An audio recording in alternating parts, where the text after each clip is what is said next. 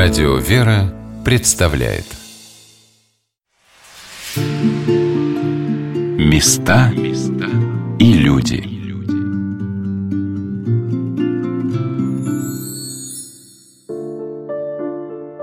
Мне посчастливилось встретиться и разговаривать с людьми о человеке, которого в наши дни еще помнят многие. Пройдут годы, это поколение, уйдет вечность. Что оставят они после себя? Я возвращалась из Сусанина в Санкт-Петербург – проезжая Гатчину и Павловск, Царское село, и думала о том, какими впечатлениями наполнена жизнь современного человека, что он ищет, почему в самых тяжелых обстоятельствах во времена гонений и Великой Отечественной войны, в годы перестройки, люди всегда тянулись к тем, кто, забывая о земных путях, стремился быть с Богом. Небольшая станция рядом с Вырицей стала для меня, как может быть и для многих, святой землей. На службе в Вырицком храме, посвященном Казанской иконе Божьей Матери – Накануне воскресенья я вдруг почувствовала себя, как у гроба Господня в Иерусалиме. А в Сусанино, в трех остановках на электричке от Вырицы, у казанского чудотворного образа мне казалось, что я вновь побывала в Гефсиманском саду, у гробницы Пресвятой Богородицы. Святые люди, преподобный Серафим Вырицкий, который молился в этих лесах на камне, повторяя подвиг преподобного Серафима Саровского еще до войны с фашистами, и многие блаженные, которые предсказывали тяжелые времена для России – упокоились и подвязались в этих местах. Одна из них – странница Любовь Ивановна Лазарева. Я познакомилась с историей ее жизни в Казанском женском монастыре в городе Вышний Волочок. И буквально через две недели смогла приехать туда, где она проходила путь старицы, принимала множество людей. А как жила Любушка до того, как попала в Сусанина, о многом неизвестно.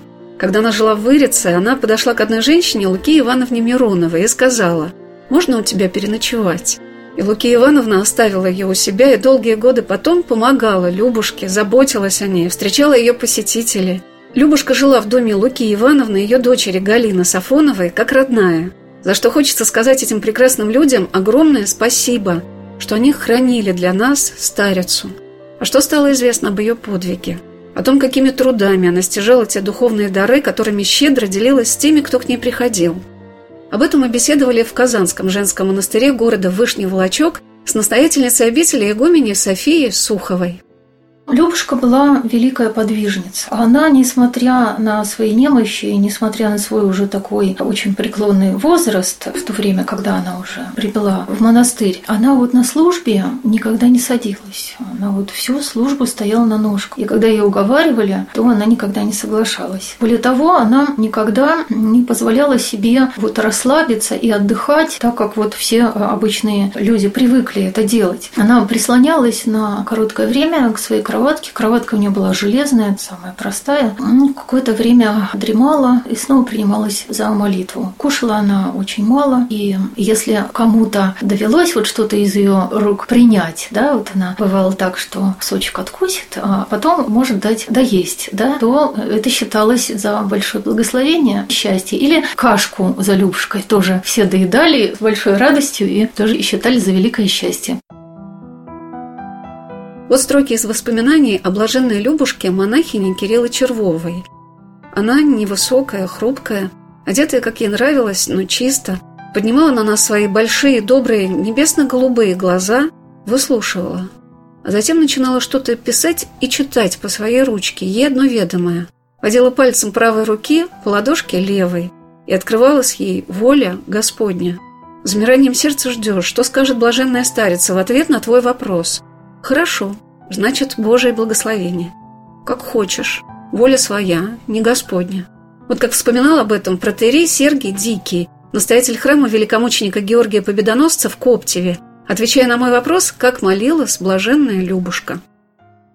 Вот в такие тайны у меня никогда не было желания заглянуть. Молитва вообще это дело особое, сложное. И человек, который молитвой живет и в ней дышит, как ты можешь туда заглянуть, если ты в ней не дышишь? Вот когда начнешь дышать молитвой, тогда тебе будет все понятно. Но вы говорите, что вы понимали, что у нас это. Ну, как она читала не только твои слова и твои мысли. Когда приходишь к ней и думаешь о чем-то, она тебе тут же отвечает. Она сразу отвечает. То есть ее краткие слова, многие приходили, ну, как часто бывает, Что человек не хочет получить благословение какое-то, да, волю Божию знать, а хочет свою какую-то мысль дальше вот толкнуть, короче, да, чтобы вот сделать по-своему, ну, еще какое-то подтверждение на это получить. А такие приходили, говорят, делай как хочешь. Я люди подходили, когда, делай как хочешь. Она так говорила, совет как бы невзначай, она то просто тебе говорила, а ты слушай, и все.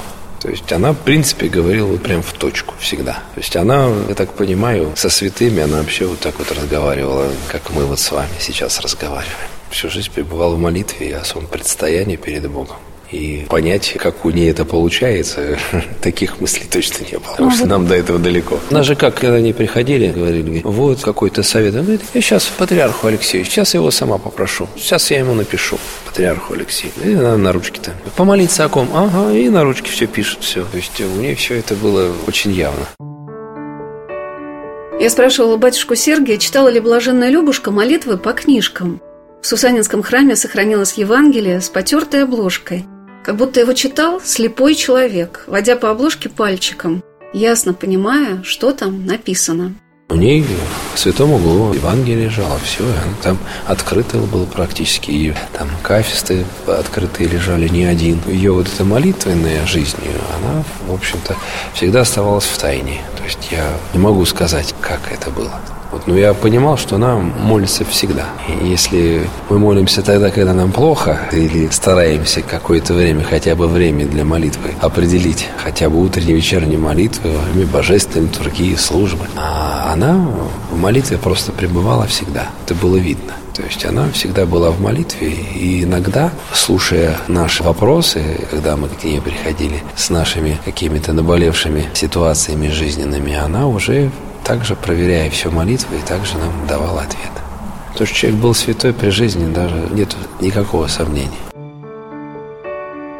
Мне вспомнился случай, который рассказала в Казанском женском монастыре его настоятельница игуменя София, который показывает, насколько слышны все наши просьбы и пожелания для тех людей, для которых молитва, общение с Богом было главными в их жизни – и еще другие случаи, как у людей, там судьбы устраиваются. Один военный выпросил себе жену у нашего блаженных старец. Он верующий был человек благочестивый, но и хотел и супругу себе найти соответствующую. А сейчас, сами понимаете, с этим большая напряженка. Ты приехал Любушку просить и матушку Марию. Приезжает через какое-то время, снимает с руки часы. Говорит, это вот в дар. Потому что, говорит, вот сразу же, буквально, как только я вернулся из вашего монастыря, мне мне выдали будущую жену, и чтобы никто не сомневался, что это именно блаженные наши старицы вымолили то, что он просил, зовут ее Мария Лазарева. То есть Мария – это имя схемонахини Мария, а Лазарева – это фамилия блаженной Люшки. Да, действительно, говорит, это то, что я всю жизнь искала. Каких бы людей, в каком бы городе или селе я не спрашивала, в какой бы обители не рассказывали мне о блаженной Любушке – Лица людей, которые они говорили, озарялись улыбкой, теплом, как будто сами воспоминания доставляли человеку огромную радость. Мне все время хотелось узнать о жизненном пути подвижницы, рассказать потом о каких-то аскетических подвигах, трудах. Но все, что я узнавала и слышала, это стояла, молилась, водила пальчиком по руке, тихо отвечала. Мне довелось прочитать книжки о том, что Любушка, странствуя, ходила по лесам, но, по словам людей, с которыми она жила, она была достаточно пугливая и вряд ли так делала. А, вероятно, ходила вдоль шоссе в Вырице, просила ночлега, жила как странница. Я стояла в часовне в честь мучениц Веры, Надежды, Любови и матери их Софии в Казанском монастыре, а люди заходили проведать Любушку и о чем-то попросить у блаженных. Вы жители Волочка? Да. Вот часто сюда приходите? Два раза в неделю. Почему именно два раза в неделю? Молоко привожу в монастырь. И всегда захожу. И откуда привозите? Свое хозяйство у нас фермерское. Как-то договорились с монастырем? Во славу Божию. Значит, поддерживаете силы монахини? Ну да.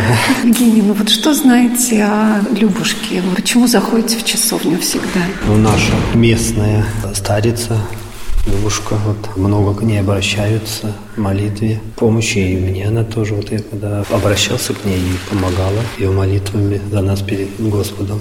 Поэтому как-то вот, если бываю в монастыре, всегда надо зайти сюда. Ну а вот что знаете о ее пути? Вот как вы считаете, чем она обрела такие дары? Каким? Смиренностью. Да? Смиренностью только же, сколько вот тоже претерпела и всю жизнь не роптала. Читаем ее вот историю тоже. Да, вот и смирение такое качество какое-то, да, небожитель. Да, потому что пройти такую тяжелую жизнь, да, вот и то время, она же предсказала, что в нашем Казанском монастыре, тогда же воинская часть стояла, она же предсказала, что вот части не будет, и все отойдет назад к монастырю, как в принципе должно быть, все. Мне так легко оказалось побывать за короткий отрезок времени в Вышнем Волочке, где упокоилась старица, и в поселке Вырица, где она молилась и по свидетельствам обращалась к святому преподобному Серафиму Вырицкому, и в Сусанино, куда блаженная старица переехала с Луки Ивановной, уговорив ее купить дом именно здесь, рядом с храмом Казанской иконы Божьей Матери, где пребывает дивный образ Царицы Небесной, увешанный приношениями благодарных прихожан. И, наверное, это плоды молитвы и блаженной Любушки, которая своим примером возгревала в других желание молиться. Настоятель Сусанинского храма протерей Виталий Калистко, показывая мне икону Спасителя, которая была в комнатке блаженной Любушки, и ее фотографию, все время повторял эти слова. Она стремилась к Богу, Подвижница, неподвижница. Что вот значит подвижница? Это значит телегу вот так вот взяла и потащила, да? Вот этот образ подвижника, вот он трудится, он так напряжен, что вот телегу ему тяжело тащить. Да это жизнь. Подвижница – это значит жизнь. Что для христианина подвиг? Это жизнь. Она просто живет с Богом. Вот и есть ее подвиг. Не это является критериями. Мало человек или много человек делает перед Богом. Он незаметен. Вот как говорит сам Господь, когда вы молитесь, войдите в клеть своей души и помолитесь там, в тайне от всех. И Господь, видя тайное, сделает вам явно. Никто не видит, как она молилась. Ну, вот там некоторые замечали, а вот придут и смотрят, а что она сделает, а вот какой жест она сделает, а вот какое слово она скажет, а вот руками водит, там пальцем этим водит. О, о, это уже что-то, это уже какой-то определенный, то, что не делают другие. Ну, зачем вот это вот, что не делают другие? Так какая разница, делает или не делает? Это все внутри проявляется у человека. Это внутренняя жизнь христианства, потому что внутри, а не, не снаружи. Конечно, можно там себя изображать. Вот так вот встать, закатить глаза и, о, я молюсь. Все, у, вот это да, вот это молитва. Но не в этом ведь молитва заключается, а молитва в сердце заключается. Он даже ничего не заметит. Поэтому не нужно вот этих вот внешних, каких внешних образов искать. Внутренний образ, да, внутренний образ – это человек, который стремился к Богу. Больная, немощная была. Вот он образ ее. Ну вот какой тут образ? Бабушка. Ну, бабушка. Ну какой тут образ? Она вся внутри себя. Ищите прежде Царствие Божие и правды Его, а Царствие Божие внутри вас. Не ищите вот там вот. И видно, что на фотографиях, вот то, что сфотографировали, видно, что человек внутрь себя погружен. Он внутри себя ищет Бога. Он внутри себя молится Богу. Не вовне ищет что-то там, а внутри себя. Он не ищет Царствие Божие вот там вот. Сегодня на «Волнах радио Вера» мы рассказываем о блаженной страннице Любови Ивановне Лазаревой, старице Любушке Сусанинской. Как будто ищем оставленные ею маячки на дороге, освещающие и наши пути в поисках небесного света, чистоты и любви, молитвы и божественного мира, в котором люди святой жизни пребывали уже здесь, на земле. Я спросила отца Сергия Дикого, как священника, который очень часто бывал у блаженной Любушки, а что для нас является главным в ее примере жизни? И батюшка ответил, в ней чувствовалась сильная вера. Так веруй и проси. Все же просто, все же сказано. Нам же сказано в Евангелии-то. Все есть, мы же все знаем. Вот исполнять только ленимся, оно же все сказано. По вере вашей будет вам. Вот и все. Ну вот кто вот воспринимает эти слова евангельские, вот так вот, можно сказать, на острие своего разума, который начинает так жить, он становится святым среди нас. А мы еще так вот будем дальше пыхтеть и коптить небо. Поэтому особый дар молитвы – это Бог дает за особое смирение перед Богом, особое предстояние за других – любовь. Человек наполнен любовью о других людях. И Господь и дает этот дар просьбы. По вере тоже. Поэтому дар дается тому, кто может им правильно воспользоваться. Не дается тому человеку, который не знает, что с ним делать. Поэтому такие люди, они единицы, можно сказать. Они как вот тот светильник неба. Они нам для чего даны? Потому что когда мы читаем житие святых, говорит, ну ладно, вот, ну они святые, да, там ученики, все. Но когда ты видишь, что человек живет рядом с тобой, и вот он уже здесь святой, и он уже выполняет то, что Господь заповедал. И ты видишь, что это реальная жизнь. И это одна из таких больших школ и милости Божьей, что Господь дает возможность это увидеть. Что для нее, естественно, самым главным был всегда Господь и ближний. И вот она в молитве, она же просила за всех. Она за себя не просила, а просила за всех. Не приходили со всего мира люди, приезжали. Она за всех сердце свое рвала. Именно молитвенно возносила к Богу молитве. То есть такая маленькая хрупкая бабушка, можно сказать, да, такая. А сердце у нее было настолько широкое, что она за всех с утра до вечера люди приходили, и она за всех с утра до вечера Богу проливала и слезы, и горячую молитву. Вот этот источник любви Божьей, который мы увидели, который для нас пример. Я спросила отца Сергия, а учила ли блаженная Любушка людей молиться? Делилась ли своим опытом, наставлениями? Она всегда отвечала на вопрос. Сама она ничего от себя не говорила. То есть вот иногда от себя говорит, когда просто ты спрашиваешь что-то, и она тебе что-то говорит. Уже в ответ на то, что ты спрашиваешь. Чтобы каких-то наставлений таких вот. Нет, она отправляла к святым, они тебя научат. Снова читаю строки воспоминаний. Любушка была воплощением любви Христовой, которой нам всем так не хватает в этой жизни – Этим даром Божиим, данным ей свыше, как избранница, она щедро делилась со всеми, кто нуждался в утешении и помощи. Мы ужали Сусанина от Любушки, согретые любовью Христовой, укрепленные молитвами блаженной и Божией благодатью, которая незримо исходила от нее. На душе становилось легко и радостно. Так писали люди, которые ее знали. А мне, никогда ее не видевшей, казалось, что, записав меня в свой помяничек, она теперь не оставит меня, где бы я ни находилась. Такое удивительное свойство святости. Человек незримо входит в твою жизнь, желает тебе помочь, и ты эту помощь, несомненно, ощущаешь. Батюшка вспоминал, как старица напрямую обращалась к святым. Она часто стояла что-то, ага. и вот прям она видно, что она молится, и ага. вот что-то прям разговаривает. Ага. Так стоит, она стоит с иконой. Она прям вот реально с Матерью Божией стоит и разговаривает.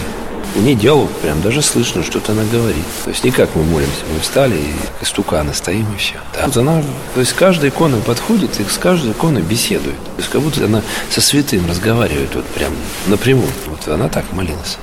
Он говорит, сейчас я, сейчас я его попрошу. И все, она такой идет, и вот и прям святому прямо просит о том, что ее сейчас все управится, я сейчас его попрошу. То есть человек вот в этой духовной жизни, он уже жил, я так понимаю, уже и со святыми общался напрямую. Вот мысли наши все читал, все знал. И она жила этим служением людям, утешала людей. Ну, такой яркий, светлый, такая старица, особая старица.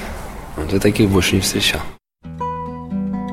Матушка игуменя София передавала особый образ молитвы блаженной Любушки, который запомнился многим людям, которые приезжали к старице или бывали в Сусанинском храме. Может быть, она хотела научить нас своим немногословием, поменьше в жизни, говорить, ведь рядом с ней без слов было так хорошо. Все вспоминают о том, что у нее особый был такой образ молитвы за людей. Она как бы что-то записывала пальчиком на своей руке. Как матушка их пракси говорит, отправляла телеграммы на небо. Записывает, записывает. Но вот этим она очень многим помнится. Некоторые вспоминают, что ничего не поняли из того, что она сказала. То есть такое впечатление у них было, что она говорит на каком-то непонятном языке. Но на самом деле это было не так, потому что Любушка, когда это нужно было, она могла сказать вообще все четко, ясно, конкретно и вообще без всякого юродства, без всяких иносказаний могла вот ответить на вопрос. Или если это были какие-то иносказания, все равно человеку ну, все становилось ясно. Кое-что объясняла ее келеница. Ну, так вот, в общем-то, у всех людей, кто с Любушкой общался, осталось такое впечатление, что все им было сказано, на все вопросы они получили ответы. Если не в этот же момент, да, то по прошествии какого-то времени. Все становилось им ясно, что сказала Любушка. И, конечно, все, что она говорила когда-либо, все это сбывалось и до сих пор сбывается. Вот, в частности, восстановление нашего монастыря. Некоторые прихожане Сусанинского храма с благоговением вспоминают о блаженной Любушке, несмотря на то, что ее никогда не видели. Но любовь же не связана временем или пространством. Ольга приезжает в Сусанина к своей маме и приходит с сыном в храм. Ольга, ну вот вы видели Любушку? Нет, не приходилось. Мы приехали сюда позже. Ну а что осталось вот с Саниной как было? Осталась любовь к ней, осталась память о ней. Поминаем ее в день ее памяти. Это вот в сентябре. Сюда приходим и молимся о ней обязательно. Ну и, конечно же, храм в селе Сусанина – это как такой, знаете, дом Бога, центр духовный, объединяющий людей. Для нас это очень важно, чтобы вот это сохранялось. Ну, и благодаря нашему настоятелю, отцу Виталию, многое очень делает, чтобы церковь была, чтобы она была красивой, чтобы мы сюда ходили. Так чувствуете, что и Любушка за вас тут молится? Мне кажется, что да, молится. Она у нас тут жила на шестой линии. Приезжает народ так побыть? Да, приезжает. Вот мы сами приезжаем сюда из города. У меня тут мама живет, но мы приезжаем к к ней в гости и обязательно ходим в храм. Мы стояли на панихиде после божественной литургии молебна перед Казанской иконой Божьей Матери, и так просто и хорошо было здесь молиться. Все стояли со свечами, как это принято во время поминовения усопших. Батюшка сказал замечательную проповедь о том, что человек всегда делает выбор. И Любушка этот выбор сделала. Только раз и навсегда. Приняв свою душу Христа, расставаться с ним ей уже не хотелось. Она была простой человек, как и все остальные, но только она к Богу стремилась. И вот это своим стремлением и любовью к Богу она истяжала вот этот дар. Дар присутствия Бога в ней. В ней было присутствие Бога, и вот этим она делилась как раз с людьми. Даром присутствия Бога в самой себе. Мы ищем Бога. Ну вот, пожалуйста. В книжке «Воспоминания о блаженной Любушке» я прочитала строки ее биографии – Любушка родилась в 1912 году, примерно в 40 километрах от Калуги. Отец Любушки был церковным старостой, в семье у них было шестеро детей. Братьев ее звали Николай, Алексей, Василий, Петр и Павел. У Любушки было четыре тети, все очень благочестивые, вековые девы, как она их называла. Зимой они часто ездили в Оптину пустынь молиться и брали с собой Любушку. А летом все занимались огородами. Когда Любушке было пять лет, умерла ее мама. Отец умер, когда ей исполнилось 12 лет. После смерти отца Любушка переехала в Петербург к старшему брату Алексею. И по словам Келеницы, которая в последний год сопровождала Любушку, она начала странствовать по послушанию Божией Матери в землях Вырецких, затем в Краснодарском крае. О себе она как-то сказала «Я Любушка, нищая Христа ради». Девочка, оставшаяся без мамы в пять лет, стала молитвенницей, которая обращалась к Пресвятой Богородице, как будто она была рядом с ней – Вспоминаю, что Любушка никогда не садилась на службах. От дома ночью она сидела, закутавшись в одеяло на кроватке, и молилась. Часто плакала, просила за кого-то. Иногда грозила кулачком и топала ножкой. Когда люди приезжали к блаженной Любушке, с ними совершалось то, что происходит в святых местах. Они успокаивались, чувствовали себя легко и радостно. И находился выход из ситуации. Многие получали исцеление по молитвам блаженной. И она очень радовалась, когда люди вставали на путь священства или монашества – но сама от пострижения отказывалась. Я спросила отца Сергия, почему? Ну, ей, наверное, я думаю, что Бог ей открыл волю свою, что она должна именно так жить, как она жила. Такие люди, они стараются свою волю не творить. Поэтому они стараются все равно получить благословение на то, кем быть и как быть. Она и так жила, как монашка. В общем чем она не монашка. Просто обед в монашество она не принимала, жила в миру. Так-то по жизни-то. Бывает, что человек монах живет не по-монашески, а мирской живет как монах. Поэтому тоже Богом принимается. Не в том, что она была против каких-то монашеских обетов. Нет. Но это ее собственный выбор. Я думаю, на то есть какие-то причины в ней, но я их не знаю. Мне очень запомнилось то, что все люди, которые знали блаженную Любушку, говорили о ней кротко, осторожно, как будто боялись сказать о ней какое-то неверное слово, чем-то ее ранить. Она и сама никогда никому не делала замечаний, не ругала, даже не останавливала. Эта удивительная деликатность вокруг блаженной создавала эту особую атмосферу, в которой царил мир Божий, тепло и радость, как будто люди приезжали в отчий дом.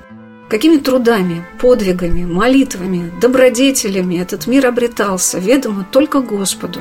Но, по словам протерея Александра Смирнова, это и отличает наших блаженных, старица, старцев, юродивых, святых – что они были особенные люди, которые вслед за собой хотят привести и нас в Дом Божий, вернуть нам свое Отечество, которое они всем сердцем знали и любили. Блаженная Любушка часто отвечала на вопросы в храме в Сусанина, а дальше человек отходил от нее и также мог пройти по храму и приложиться ко всем иконам, и попросить у святых, как у близких себе людей. И то немногое, что осталось в воспоминаниях современников о блаженной любови Иоанновне Лазаревой, станет бесценными уроками, ее наставлениями о молитве, вере и любви. Я думаю, все-таки это вот как у нас семья есть, вот они были дети Божьи, являются детьми Божьими. Вот когда в семье ребенок попросит, то отец все же даст. То есть это, это воцерковление, это их вера, любовь. Любовь не только к Богу и к людям. Как святые говорят, что невозможно полюбить людей, не полюбив Бога. Потому что мы Бога любим, и, соответственно, через божественную благодать мы начинаем любить людей. Неужели благодать Божия?